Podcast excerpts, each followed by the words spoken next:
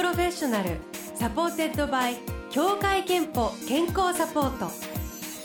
全国健康保険協会東京支部がお送りします。東京 FM Blue Ocean。住吉美希さんに代わって望月理恵がお届けしています。木曜日のこの時間は Blue Ocean Professional supported by 協会けんぽ健康サポート。美と健康のプロフェッショナルをお迎えして元気の秘密を伺います。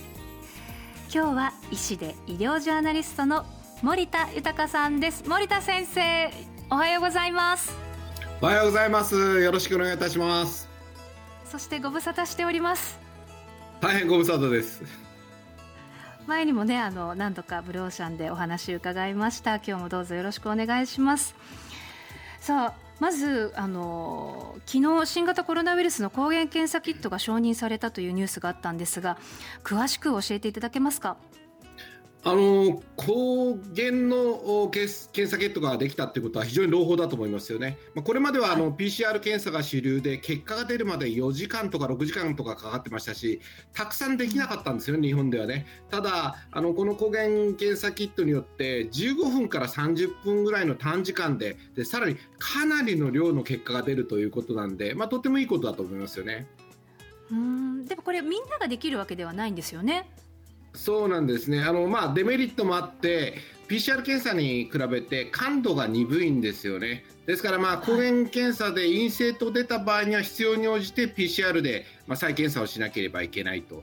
だからやはり今しばらくはですね帰国者接触者相談センターとか PCR 検査センターなどで行うのが一般的で、まあ、診療所とかクリニックなどで行うとですねやっぱり鼻の粘膜の細胞を取りますから飛沫が飛んでしまったり完全な防御ができないということなんですよね。まあ、将来的にはあの唾液とかで取るようになればですねクリニックとか診療所でもできるようになるかなと思いますけど、まあ、とっても前進したなって感じはしますね。あ進んだなっていう感じはそうですよね。えーそして今ね外出自粛などで不満とかやっぱりこう不安が溜まっている人も多いと思いますがいろんななんかことを聞きますよね。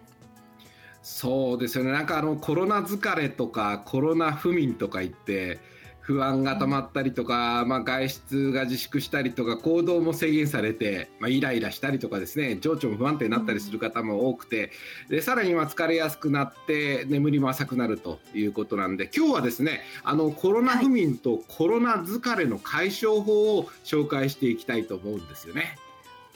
ありがたいですねで今日はクイズ形式で学ます森田先生に問題を出題してもらいますので私もそしてリスナーの皆さんも一緒に考えてください。問題は3つあります。じゃあ森田先生よろしくお願いします。はい。コロナ疲れコロナ不眠の解消法第1問です。〇〇の予定を決めるといい。〇〇はね次のうちどれでしょうか？3択なんです、A、はい、食事の献立の予定 B 翌日の予定。C1 週間の予定。望月さんどれだと思います？どれも当てはまりそうですけど A が食事の献立 B が翌日 C が1週間。食事え食事の献立はなんかずっと決めてる気がするので、うん、えどうだろう。B 翌日。正解ですね。えあの翌日の予定を立てるというのは非常にいいと思うんですね。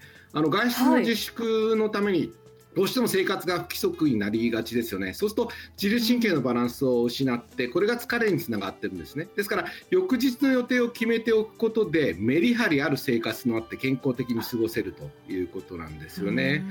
あの1週間の予定も、まあ、ざっと立てるのはいいんですけど、なかなか1週間の予定って守れないですよね。だから、まあ、翌日ぐらいでいいのかなと思います。あと、食事の献立の予定を決めるのも、まあ、悪くはないですけどね。えー、決めてますか、うん、杉さん。決めてはないですけどでも冷蔵庫を開けてこう、悩んでますいつも。でも、うん、あこれあるからもう朝ごはん食べながら昼はこれにしようとかお昼食べながら、冷蔵庫にあれあったから、夜はこれにしようとかそんな感じでは決めてます。なるほどね。あの、まあ、大切なのはですね夜型の生活になっている人も多いので規則正しくメリハリある生活を送ることなんですよね。ですから、あの前の日に翌日の、まあ、午前とか午後にこれとこれをやるっていうふうに決めておくだけでもかなり違うかなと思います。さらにはですね同じ時間に起きてできるだけ太陽光を浴びる。あとあの一日中パジャマなんかでダラダラしてる人もいますけどきちっと着替える、場合によってはですね朝きちっとお化粧するなんていうのもですねメリハリよく生活できますよね。朝昼夕のきちっと食事をするということです。あと昼間になんといっても、まあ、そんなに長くなくていいんで軽い汗をかくような運動をするということですよね、今暑いんで熱中症にも気をつけていただく。あと夜寝る前はスマホを一脱ぬるめの風呂にゆっくり浸かると。そんなことですかね。いやそんなことができないできてないですね。なかなか難しいですよね、えー、当たり前のことがなかなかできないのが難しいんですよね。はい、じゃあ引き続き、えー、森田先生じゃあ第2問お願いします。はい。コロナ疲れコロナ不眠の解消法第2問です。寝る前に〇〇を書く。〇〇は次のうちどれでしょうか？A はい。A イラスト B 手紙 C 日記。何を書いたらいいんでしょうか？うん A イラスト B 手紙 C 日記。手紙って誰に書いていいかがわからないしイラストも何書いていいか。でもイラストなんか想像力をきたこれ C じゃないですか？いやあの2問正解が来るとですね私の立場もちょっと危うくなってきたんですけど えっと正解はですね すいません空気読めなくて。いやいいんです。いやいいんです。やあの C の日記を書くです。なんで日記を書くといいと思いました？日記しか書かないなと思いました。やるならこれじゃないかなって。イラスト書こうっていう気にもならないし手紙って本当に今言ったみたい。に誰に書いていいかわからないし、うん、日記がまだできるかなという。はい、あまりあの積極的な説明でなかったんであのちょっと安心しました。あのですね、夜寝る前に日記を書くっていうのはある意味この認知行動療法とも言われる治療と考えられてるんですね。例えばなんか一日でですね自分がなんかイライラしたことがある腹が立っているっていうことをですね、はい、自分なりに分析してなんでそんなことが起きたのかっていうことを寝る前に日記に書くと、えーまあ、これ嬉しいことでもいいんですよ。どうして今日はこんな嬉しかったのかあったでそれを書くことによってですね自分の気持ちを分析することができますから気持ちが整理できるということで紙に書いてすっきりしてよく眠れると。で次の日には、まあ、できることなら忘れているということにつながるのかなと思います。あ書くことによって忘れるという作業につながっていくんですね。そうですね。はい。あのイラストも悪くはないんですけど、イラストって結構細かい仕事ですよね。だから結構目が冴えてしまったりするし、日記もですね、あにあの手紙もですね、あのいいことを書いて誰かに送ればいいんですけど、なんか愚痴なんか書いて送ると相手の人もイライラしちゃうということなんで、まあここでは正解は、えー、一応あの日記ということにしました。確かに寝る前に手紙ってなんかすごくこう明るい気持ちっていうよりもなんかね自分の暗い部分をこう出そうみたいな行動にとってしまうかもしれないです、私も。そうですね。ありがとうございます、はい、暗いんで、えー、では続いての質問お願いします。問題お願いします。えー、第3問。次はですねコロナ疲れコロナ不眠の対処法です。思いっきりまるするまるは次のどれでしょうか？A 思いっきり泣く。B 思いっきり叫ぶ。C 思いっきり歌う。ほう A が思いっきり泣く。B が思いっきり叫ぶ。C が思いっきり歌う。これ歌うかなと思いきや泣く。A じゃないですか？すば素晴らしいですね。三問全問正解ですよね。あのいやいやいいんですいいんですクイズ番組に出られないタイプ。いやいいんですあのどんな時泣くんですか？望月さん。私はもうドラマとか本、うん、あ最近泣いたのは、うんうん、あ私は本なんですけど「流浪の月」っていう本があってもう号泣です本当に。もう涙でお風呂が入れるんじゃないかぐらい泣きました そうですか。水分補給していただかないとと思いますけど。それあの泣いた後にですね気持ちがすっきりしませんでした？しました。そうですよね。悲しいんですけど何かこう晴れやかな気分にはなりました、はい思いっきり泣くことでですね気持ちがすっきりする疲れが取れるというそういうな研究もですね東京女子医科大学の研究によると涙を流した後では血液中のストレスホルモンである副腎皮質刺激ホルモンっていうんですがこれが少なくなるということなんですねだから泣くことによってストレス解消となってすっきりするということなんですよね。ああいいんですねじゃあね。いいですね。まあ、あのなんといっても心と体の健康を保つためにはですね規則正しい生活をして、まあ、きちっと栄養や睡眠をとっていただくということが大事だかと思います。ありがとうございます。森田先生後半はリスナーの皆さんの健康の秘訣にアドバイスをお願いできますか？はいよろしくお願いいたします。後半もよろしくお願いします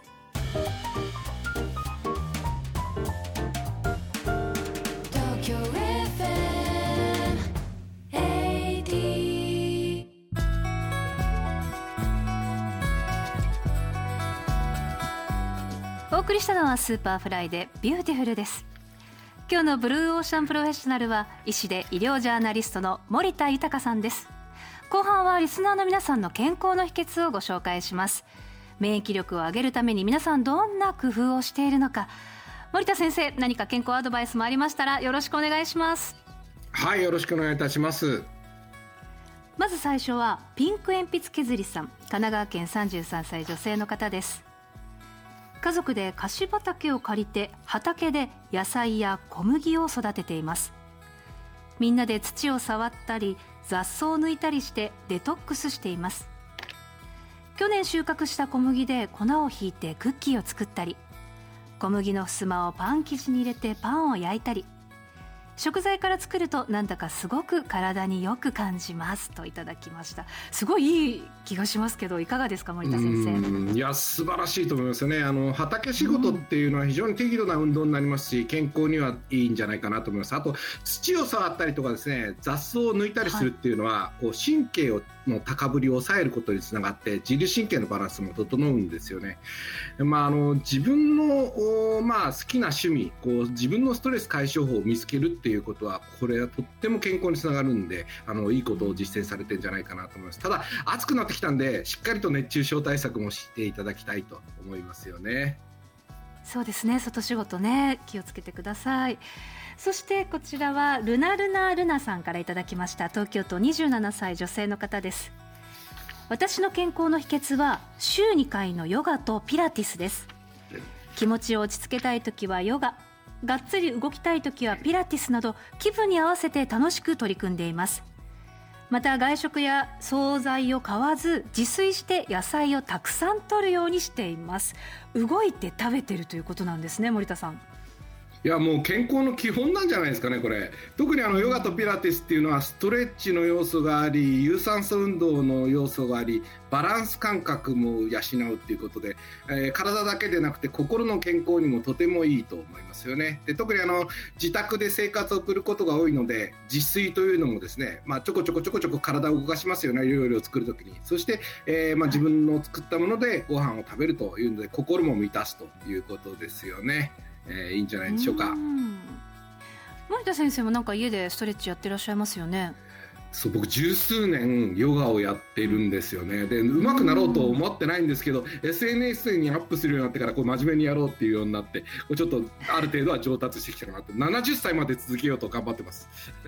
わあいいですね。その目標があるのも素敵ですね時々住吉さんに教えてもらってます。あのスタジオでですね。FM 東京のスタジオで。そうなんですね。そうなんです、えー、いいですね。なんかそういう仲間を作るっていうのはまた最高ですね。そうですね。なんか目標があると頑張れるかなと思いますね。さあ今日はですね今メッセージをご紹介したピンク鉛筆削りさんにクオカード3000円分をプレゼントします。これからもあなたからの健康の秘密秘訣もお待ちしています今日のブローシャンプロフェッショナルは医師で医療ジャーナリストの森田豊先生でした。森田先生ありがとうございました。ありがとうございました。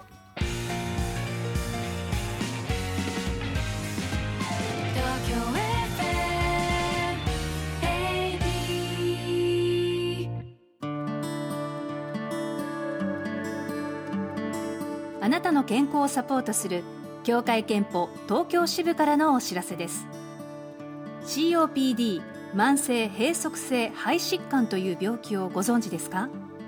別名タバコ病とも言われ長年の喫煙習慣によって肺の細胞が徐々に破壊される病気ですが咳や息切れなど風邪に似た症状のため放置してしまう人が少なくありません。